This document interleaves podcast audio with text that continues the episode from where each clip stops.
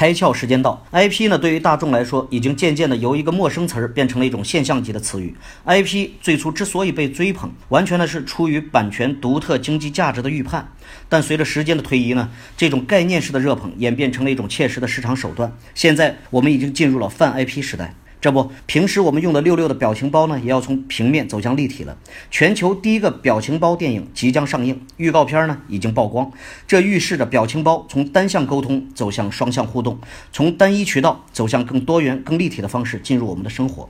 泛 IP 时代呢，给我们两个启示：一，消费者的个性化需求促使了众多品牌或者内容啊，借助 IP 化的形式来满足目标人群；二呢，让品牌方看到了 IP 变现的多元发展路径。当然啊。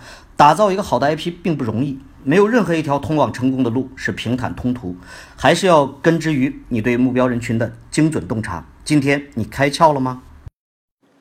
更多节目，请扫描封面二维码，关注公众号“开窍”，和更多小伙伴一起来听故事、开脑洞。